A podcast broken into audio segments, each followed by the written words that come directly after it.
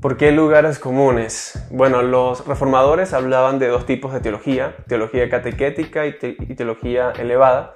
La catequética consistía en exposiciones del credo, el decálogo y el Padre Nuestro, y era la teología para la iglesia, y la elevada consistía en los cuerpos sistemáticos de teología, que eran para el seminario, la escuela o la universidad. Eh, dentro de ese tipo de teología elevada, estaban los lugares comunes, que era eh, un método de teología que consistía en organizar sistemáticamente eh, diversos tópicos teológicos en una misma obra de teología.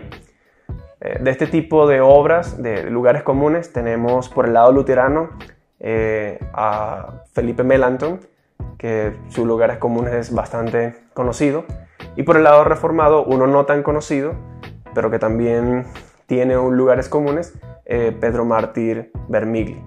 Entonces, bueno, es de allí de donde hemos tomado eh, el nombre lugares comunes para este podcast.